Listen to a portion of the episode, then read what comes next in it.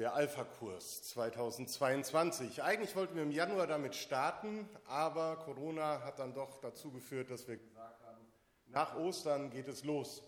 Und so haben wir Ende April angefangen, den Alpha-Kurs mit elf Personen und sind einen Weg gegangen durch ganz verschiedene Themen des Glaubens. Gefragt, hat das Leben mehr zu bieten? Wer war überhaupt Jesus, an dem wir glauben? Wie kann man Bibel lesen? Wie kann man beten? Was kann mir Gewissheit im Glauben geben, auch dann, wenn ich Krisen durchleben muss? Und manche andere Themen. Auch das ein oder andere Thema, was wir nicht behandelt haben, denn die Zeit war sehr knapp. Und deswegen haben wir gesagt, okay, er endet heute offiziell, aber nach den Sommerferien treffen wir uns dann wieder und schieben noch ein paar Einheiten nach. Aber das Thema, was ihr jetzt an der Wand seht, ist natürlich prädestiniert für einen gemeinsamen Alpha-Gottesdienst, weil dann sieht man ja mal die Gemeinde, über die man sonst am Donnerstagabend gesprochen hätte. Also, liebe Alpha-Kurs-Teilnehmer, schaut euch um, das ist die Gemeinde, von der ich heute reden will. Warum ist Gemeinde wichtig? Das ist ein wichtiges Thema und ich glaube, es ist auch in dieser Zeit ein wichtiges Thema. Aber zuvor ganz kurz für die, die es noch nicht wissen.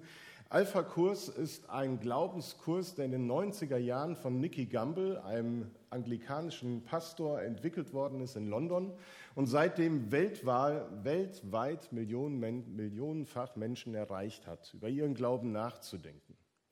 Und er sowie zwei andere Protagonisten haben uns in Videos begleitet. An jedem Abend haben wir Videos geschaut, wo man um den ganzen Globus reist. Und aus allen Kulturen heraus erzählen Christen, welche Bedeutung der Glaube für sie hat. Und drei kleine Ausschnitte werden wir auch in der Predigt heute sehen und hören. Aber die anderen die müsstet ihr dann beim nächsten Alpha-Kurs selber miterleben. Wer an Christus glaubt, der gehört automatisch zur weltweiten Gemeinschaft der Kinder Gottes.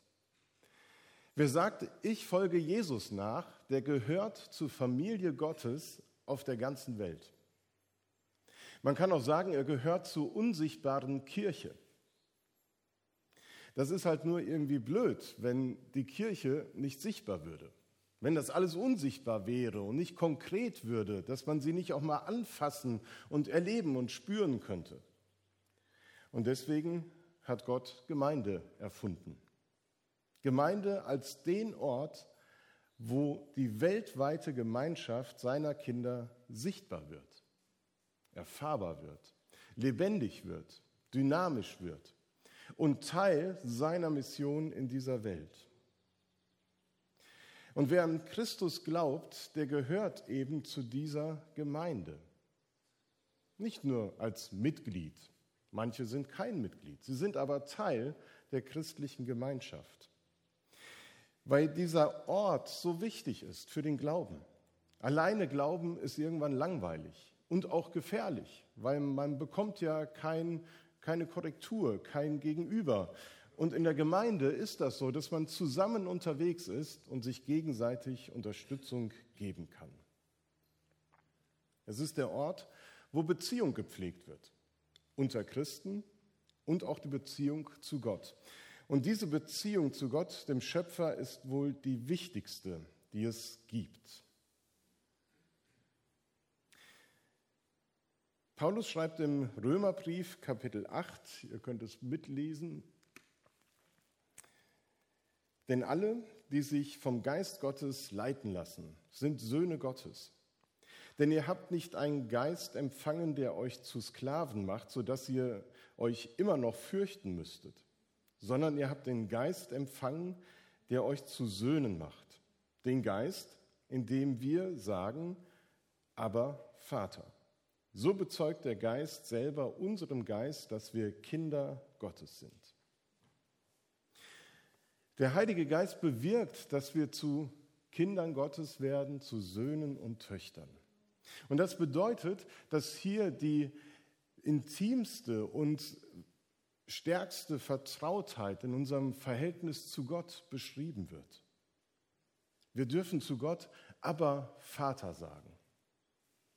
Dieses Wort aber ist aus dem Aramäischen und ein total interessantes Wort, weil die Übersetzer der Bibel haben überhaupt gar keine Anstalten gemacht, dieses Wort in irgendeiner Weise zu übersetzen, weil das nicht so wirklich funktioniert. Deswegen steht es so im Original drin. Dieser Begriff entspricht, könnte sagen, so der Anrede des Vaters an sein Kind. Aber nicht nur, wenn es klein ist, sondern eigentlich sein Leben lang. Das bedeutet, es ist ein Ausdruck von Vertrauen, von Zuverlässigkeit, von Verbundenheit, die nicht getrennt werden kann. Es bedeutet so etwas wie Papa und ist trotzdem noch so viel tiefer, als es vielleicht in unserer Kultur gebraucht wird. Es drückt diese sehr enge, vertraute Beziehung aus. Im Alten Testament übrigens wird Gott niemals mit Abba angesprochen. Im Alten Testament gibt es diesen Begriff nicht, sondern er wurde im Neuen Testament von Jesus eingeführt. Jesus hat angefangen, seinen himmlischen Vater Abba zu nennen. Und er wollte damit natürlich seine enge Beziehung zu Gott, dem Schöpfer, deutlich machen. Und gleichzeitig gebrauchte er diesen Begriff, um zu sagen, ihr alle, ihr könnt die gleiche Beziehung zum himmlischen Vater haben wie ich. Auch ihr könnt zu Gott Vater sagen, ihr könnt zu Gott aber lieber Vater sagen und in dieses Vertrauensverhältnis eintreten. Und wenn wir das lesen im Römerbrief, dass wir zu Gottes Söhnen oder eben auch Töchtern gemacht wurden, dann steckt dahinter das Bild der Adoption. Wir sind von Gott adoptiert worden. Adoption ist eigentlich etwas sehr Gutes, weil Kinder, die keine, kein Zuhause hätten, die keine Eltern hätten, bewusst in eine Familie kommen. Von einem Jungen, der auf dem Spielplatz immer wieder gehänselt worden ist, dass er ja, adoptiert ist, wird gesagt, dass er dann immer geantwortet hat, tja, meine Eltern haben mich ausgesucht. Eure Eltern mussten sich mit euch abfinden. So kann man damit umgehen. Was Adoption bedeutet, das sehen wir in einem ersten Video. Mein bester Freund heißt Steve. Zufällig ist er auch mein Mann. Er ist als Baby adoptiert worden und er liebt seine Eltern über alles, seine Adoptiveltern, und sie lieben ihn auch sehr. Während seiner Kindheit hat er immer ein Zuhause gehabt, war geliebt und angenommen. Vor einigen Jahren hat er an die Adoptionsstelle geschrieben und sie gebeten, den Brief an seine leibliche Mutter weiterzuleiten. Er schrieb, ich wollte dir nur sagen, dass du das Richtige getan hast. Ich weiß, dass du mich nicht aufgeben wolltest und wahrscheinlich hast du dich jahrelang gefragt, wo ich bin, aber du sollst wissen, dass ich bisher ein wunderbares Leben hatte und ich danke dir dafür. Echte Adoption bedeutet, dass du angenommen und geliebt bist, egal was passiert, dass du ein Zuhause hast, dass du dazugehörst. Steve hat das bei seiner Familie gefunden. Manchmal vergisst er sogar, dass er adoptiert wurde, obwohl es für alle anderen ziemlich offensichtlich ist. Genau. So wertvoll. Deswegen gebraucht Paulus auch diesen Begriff, weil im römischen Recht, worauf Paulus da sich bezieht, galt Adoption als das höchste Privileg. Es gab eigentlich keinen höheren Status, als in eine römische Familie hinein adoptiert zu werden. Und das heißt, wir werden von Gott so angenommen, wie wir sind. Wir sind von ihm auserwählt, geliebt, gewollt, akzeptiert. Und das ist etwas sehr Wertvolles, dass wir miteinander in der Gemeinde eben feiern. Und wenn wir in dieser Art und Weise zur Familie Gottes gehören, dann wirkt der Heilige Geist auf eine noch besondere Weise. Er schafft nämlich so eine Art Familienähnlichkeit. Wir sind alle sehr unterschiedlich und trotzdem haben wir gewisse Ähnlichkeiten. Hier in der Gemeinde natürlich die Art und Weise, wie wir Gottesdienst feiern, wie wir uns ausdrücken, wie wir sprechen. Ich hoffe, unsere Gäste kommen auch einigermaßen mit, wenn wir reden und verstehen, was wir meinen und sind nicht allzu fromm. Vielleicht ist euch das schon mal aufgefallen, dass wenn ihr mit Menschen, vielleicht auch mit Freunden oder in der Familie so jahrelang unterwegs ist, dass man sich einander anpasst und ähnlicher wird. Dass man bestimmte Worte oder Ausdrücke gebraucht oder irgendwie so ein Verhalten an den Tag legt. Ehepartner, die einen langen gemeinsamen Weg zurückgelegt haben, die werden sich ja auch zunehmend ähnlicher. Man sieht sie manchmal im Partnerlook unterwegs sein. Über Hunde und ihre Besitzer wird ja auch Ähnliches gesagt. Von daher könnt ihr überlegen, ob ich meinem Paule ähnlich sehe oder Dietrich und Annette ihren Windhunden. Dahinter steckt eigentlich der Gedanke, wenn wir viel Zeit miteinander verbringen, dann prägt uns das, dann verändert uns das dann werden wir einander ähnlicher. Und das gilt für die Beziehung zu Gott genauso. Wenn wir Zeit mit Gott verbringen, dann werden wir Christus ähnlicher. Dann nehmen wir mehr und mehr etwas von dem Wesen Gottes an, so wie es Paulus schreibt. Wir spiegeln alle mit enthülltem Angesicht die Herrlichkeit des Herrn wider und werden so in sein eigenes Bild verwandelt, von Herrlichkeit zur Herrlichkeit durch den Geist des Herrn. Wir werden verwandelt durch den Heiligen Geist. Wir werden geprägt. Das ist nicht die Leistung des Christen, dass er Christus immer ähnlicher wird, sondern er muss offen dafür sein, dass der Geist Gottes wirken darf. Und während wir Jesus ähnlicher werden, prägt der Heilige Geist unseren Charakter. Und dieser Charakter bringt dann wunderbare Früchte hervor. Liebe, Freude, Friede, Langmut, Freundlichkeit, Güte, Treue, Sanftmut und Selbstbeherrschung und viele, viele andere Dinge mehr. Bei dem einen oder anderen Begriff wirst du denken, ja, das ist die lebenslange Prägung, zum Beispiel bei Selbstbeherrschung, der Sanftmut. Da ist man vielleicht noch nicht so weit wie bei der Freude und dem Frieden. Aber es ist egal. Es geschieht, dass der Heilige Geist dich prägt. Und wir verbringen eben diese Zeit mit Gott nicht nur, indem wir persönlich Bibel lesen, indem wir mit ihm reden und beten, sondern eben auch, dass wir in der Gemeinschaft mit anderen Christen leben. Dass wir Gemeinde, Gottesdienste und Veranstaltungen aufsuchen, weil wir uns prägen lassen wollen vom Heiligen Geist. Weil wir ihm ähnlicher werden wollen. Und Gemeinschaft oder den Glauben in Gemeinschaft teilen bedeutet, dass dort wertvolle Impulse für uns vorhanden sind.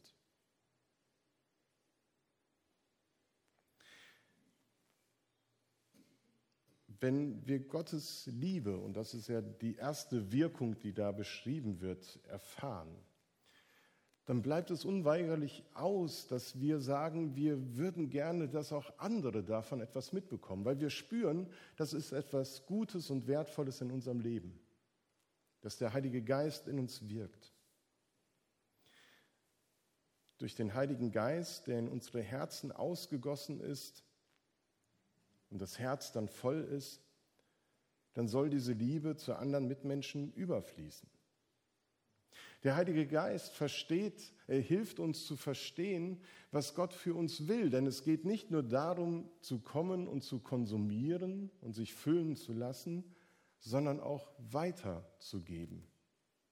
Und das ist manchmal gar nicht so einfach zu sagen, Gott, was willst du jetzt, dass ich für dich tun kann? Und da hilft uns der Heilige Geist. Und das ist ein wichtiger Punkt, der auch im Alpha-Kurs dann zum Thema wird. Die nächste Folie. Der Heilige Geist begabt und befähigt, um die Zukunft zu gestalten. Das finde ich unglaublich spannendes Thema dass der Heilige Geist der Motor in unserem Leben ist, um unsere Zukunft zu gestalten. Nicht nur die Zukunft der Gemeinde, sondern eben auch die Zukunft eines jeden einzelnen Lebens. Denn Die Familie Gottes ist eine wachsende Familie. Die Familie Gottes ist eine wachsende, auch wenn die Mitgliederzahlen rückläufig sind. Es kommen immer wieder neue Menschen zum Glauben. Es kommen neue Menschen dazu. Und diese Familie ist eben wachsend, weil es die Mission Gottes in dieser Welt gibt. Ich mag diesen lateinischen Begriff Missio Dei, die Mission Gottes.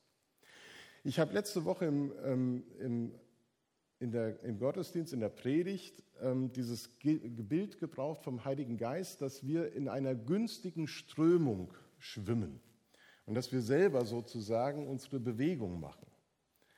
Aber der Heilige Geist verschafft die günstige Strömung. Und ähnlich könnten wir das auch auf die Missio Dei anwenden. Gott wirkt in dieser Welt. Er ist aktiv, er ist erfahrbar. Und das ist sozusagen der Strom der Missio Dei in dieser Welt. Und in dieser Strömung schwimmen wir als Gemeinde mit. Ein Schiff, das sich Gemeinde nennt, ein altes Kirchenlied oder andere Begriffe. Wir schwimmen in dieser Strömung mit. Und ob wir sagen, wir sind uns dessen bewusst oder nicht, die Mission Gottes ist sowieso aktiv. Aber zu verstehen, dass wir Teil des Ganzen sind, ist unglaublich bereichernd. Der Heilige Geist hilft uns, anderen von Jesus Christus zu erzählen. Wir können ja unmöglich verschweigen oder schweigen von dem, was wir mit Gott erlebt haben.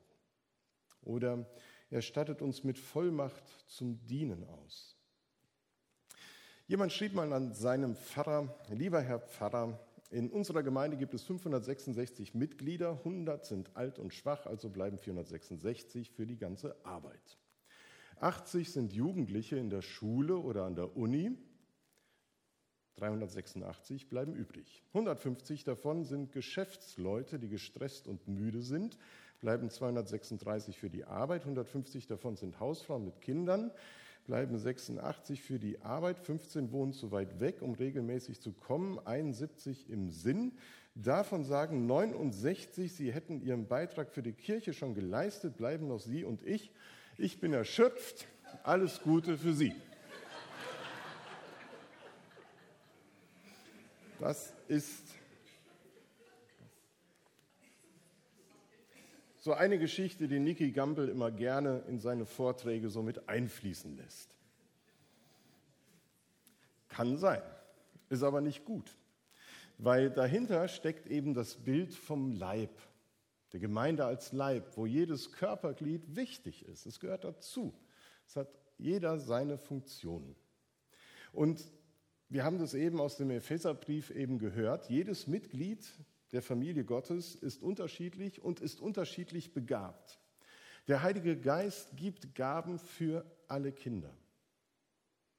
Die Gaben, die wir eben im Epheserbrief gehört haben, Apostel, Hirte, Prophet, da stecken ja nicht nur Fähigkeiten dahinter, sondern auch Persönlichkeiten. Ich finde es ganz wichtig zu verstehen, dass es nicht nur darum geht, dass du fragst, was habe ich für Begabungen und für Fähigkeiten, sondern auch, was bin ich für eine Persönlichkeit? die bereichernd für die Gemeinde ist, die hilfreich ist. Gemeinde ist ein Ort, wo du dich ausprobieren kannst, wo du dich entwickeln kannst, entfalten kannst. Hier entwickelt sich deine Persönlichkeit und deine Fähigkeiten, sodass dir das später in Schule, Uni und Beruf auf jeden Fall hilft. Wie viele stehen total cool vor der Klasse oder vor dem Seminar im Audimax und halten ein Referat weil sie sonst wöchentlich vor einer Horde von 20 Jungscherkindern stehen und eine Andacht halten müssen. Das prägt. Danke, jetzt habe ich zwei. Gemeinde ist aber nicht der einzige Ort, wo du das ausprobieren kannst, wo du das einbringen kannst, sondern es geht eigentlich darum, dass du das dort einbringst, wo du lebst was du auch beruflich machst. Dein Beruf hat etwas mit Berufung zu tun, die Gott in dein Leben hineingelegt hast.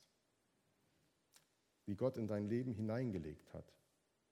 Und Gemeinde ist sozusagen wichtig, weil du da wieder die Orientierung bekommst und sagen kannst, ja, morgen beginnt mein Alltag und ich möchte mein Christsein dort leben, in diesen Bezügen.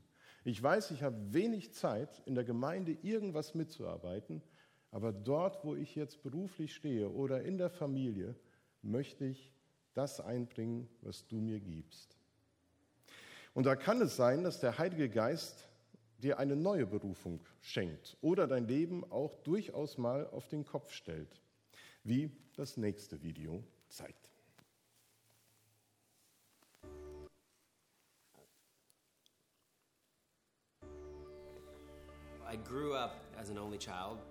Ich bin als Einzelkind aufgewachsen. Ich war ein christliches Vorzeigekind. Mit 18, wie es dem Klischee entspricht, fing ich an zu rebellieren und für Nachtclubs zu arbeiten.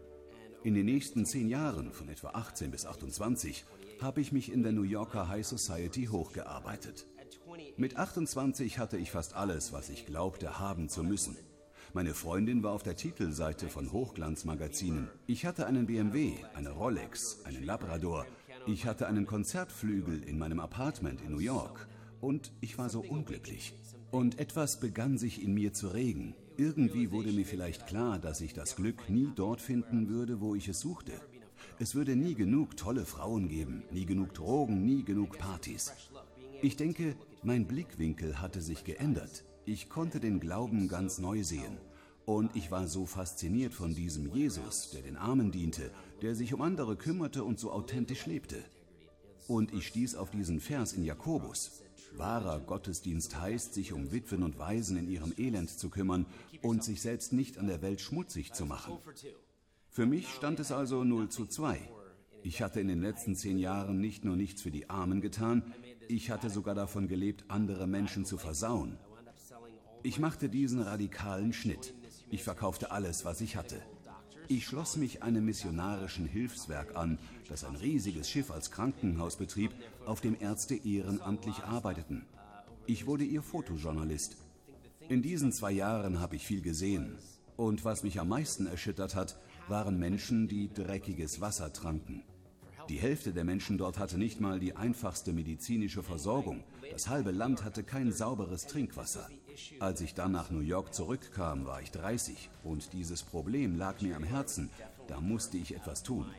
Charity Water ist ganz klar aus meiner Erfahrung mit dem Glauben entstanden, aus meiner Umkehr zu Gott, zu Christus. Und ich glaube, dass die Idee von Charity Water Gott sehr am Herzen liegt. Ich bin davon überzeugt, dass eine Welt, in der jeder Einzelne sauberes, klares Wasser trinken kann, absolut Gottes Herzen entspricht, seinem Vaterherz. Und es ist so großartig, dass ich mit meiner Arbeit dazu beitragen kann. In den letzten neun Jahren hatten wir ein Spendenaufkommen von fast 200 Millionen Dollar.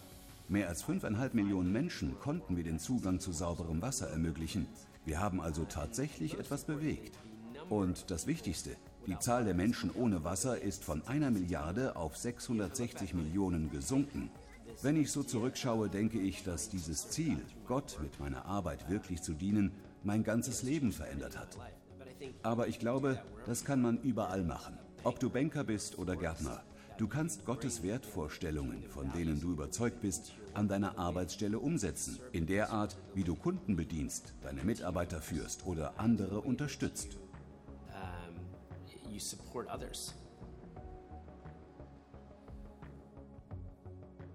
Paulus sagt, bringt euch selbst als lebendiges Opfer dar. Nun, das ist eine Willensentscheidung. Alles, was ich bin und habe, Gott zu geben. Das bedeutet, Gott unsere Zeit zu geben. Das Wertvollste, was wir haben. Wenn jemand an Jesus glaubt, ändern sich seine Prioritäten. Beziehungen sind von nun an das Wichtigste. Beziehungen zu Menschen, aber auch die Beziehung zu Gott. Ja, aber unsere ganze Zeit Gott zu geben, bedeutet nicht, dass wir in jedem wachen Moment Bibel lesen und beten. Ja, wenn du Zeit im Gespräch mit Gott verbringst, verändert sich deine Beziehung zu ihm. Und es ist auch wichtig, sich um die Beziehung zu anderen zu kümmern. Dabei bist du aber nicht allein. Alpha ist eine von vielen Möglichkeiten, sich weiter zu treffen, aber es gibt zum Beispiel auch Kirche an Sonntagen. Wir geben Gott auch unsere Lebensziele. Aber darf ein Christ ehrgeizige Ziele haben? Die Antwort von Jesus ist ja. Jesus fordert uns sogar auf, ehrgeizig zu sein. Er sagt, trachtet zuerst nach Gottes Reich und alles andere wird euch dazugegeben werden. Das heißt, kümmert euch zuerst um das Wichtigste. Für manche Menschen hat Geld die oberste Priorität. Aber stell dir vor, am Ende deines Lebens hast du dieses immense Vermögen und du kommst in den Himmel und du stehst vor Gott und Gott fragt, was hast du gemacht im Leben? Und du sagst, nun, ich bin Millionär geworden. Und Gott sagt, oh wow, das ist klasse, das fehlt uns noch hier. Dann spielen wir Monopoly. Ich meine, als zweitgrößter Wunsch ist das gut. Wenn du sagst, ich will so richtig Geld scheffeln und damit unterstütze ich dann arme Menschen oder besiege Krankheiten und verändere etwas auf der Welt, hervorragend. Ein großartiges Ziel. Pass nur auf, dass es nicht zum obersten Ziel wird. Und sei großzügig. Mit anderen zu teilen ist so befreiend. Wir geben Gott unsere Zeit, unser Geld, unsere Ambitionen und auch unsere Worte. Mit deinen Worten kannst du jemanden den ganzen Tag oder sogar das ganze Leben vermiesen. Aber du kannst auch Menschen segnen. Das kostet nichts, aber es kann Leben verändern. Wie reden wir? Machen wir andere nieder oder ermutigen wir? Halten wir unsere Augen und Ohren offen, um Ermutigendes zu sehen und zu hören? Gebrauchen wir unsere Hände, um zu nehmen oder um zu dienen? Das Paradoxe ist, dass wir denken, wenn wir so leben, verlieren wir die Freiheit. Aber in Wahrheit finden wir genau so unsere Freiheit.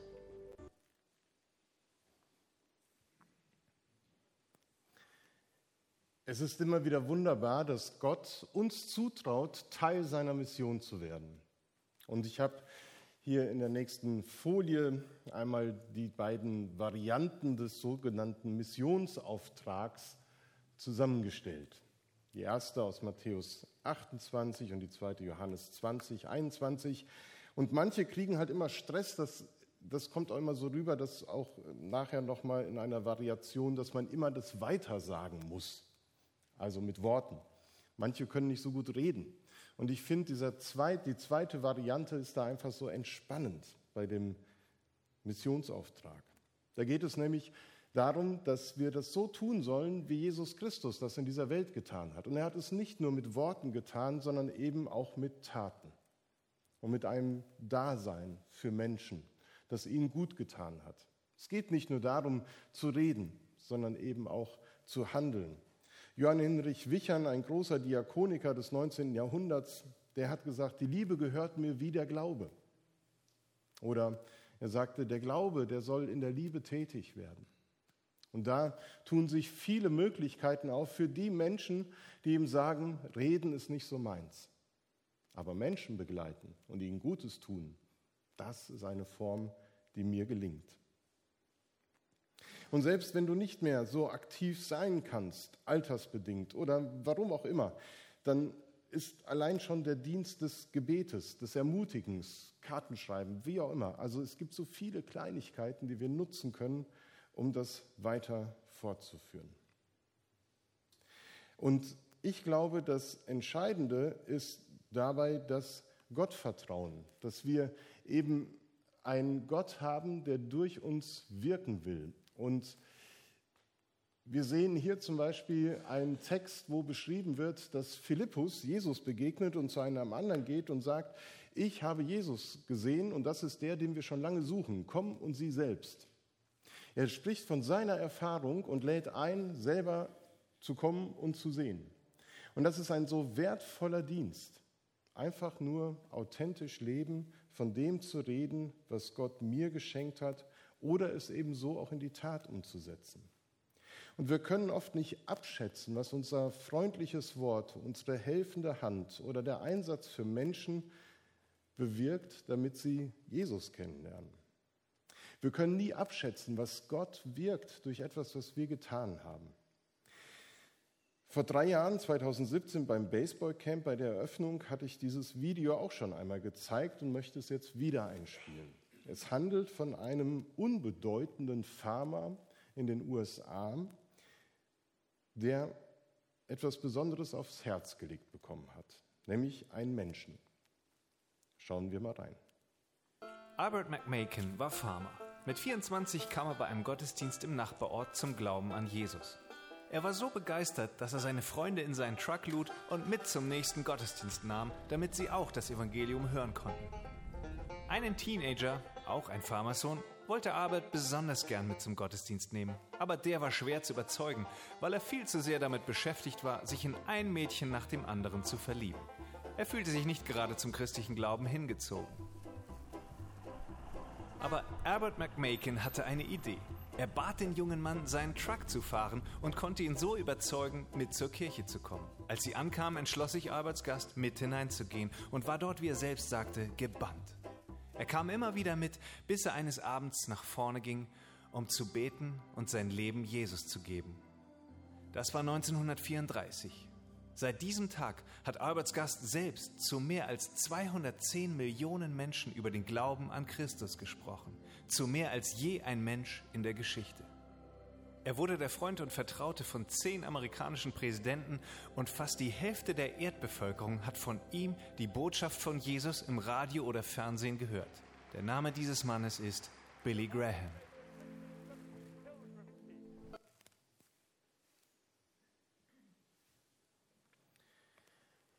Wir können nicht alle so werden wie Petrus, der von Philippus eingeladen worden ist, komm und sieh. Wir können nicht alle so werden wie Billy Graham. Aber ich glaube, wir können alle so sein wie Philippus oder eben der Farmer McMaken. Diese Offenheit dafür zu haben, wo Gott uns jemanden ans Herz legt, für ihn zu beten, mit ihm unterwegs zu sein, ihn zu begleiten, ihn einzuladen. Gemeinde ist ein so wichtiger Ort für den Glauben, für das Leben, für jeden persönlich. Und ich hoffe, dass ihr vom Alpha-Kurs jetzt eben auch sagt, Mensch, Gemeinde ist doch noch mehr als nur der Donnerstagabend. Wir schauen noch mal tiefer rein, suchen uns einen Ort, wo wir Glauben leben können. Herzlich willkommen bei uns, das zu tun, aber gerne auch woanders in der Kirche, wenn ihr dort wohnt und jemand findet. Aber auch für uns gilt das, wieder neu zu entdecken, Gemeinde ist ein wichtiger Ort. Singen wir gemeinsam. Kommt, sagt es allen weiter, in dem Bewusstsein, dass damit nicht nur Worte, sondern ebenso gut auch die Taten gemeint sind. Lasst uns mal aufstehen zu diesem Lied und in Bewegung kommen. Denn wer aufsteht, ist ja erstmal in der Lage, loszugehen ne? und den nächsten Schritt zu tun.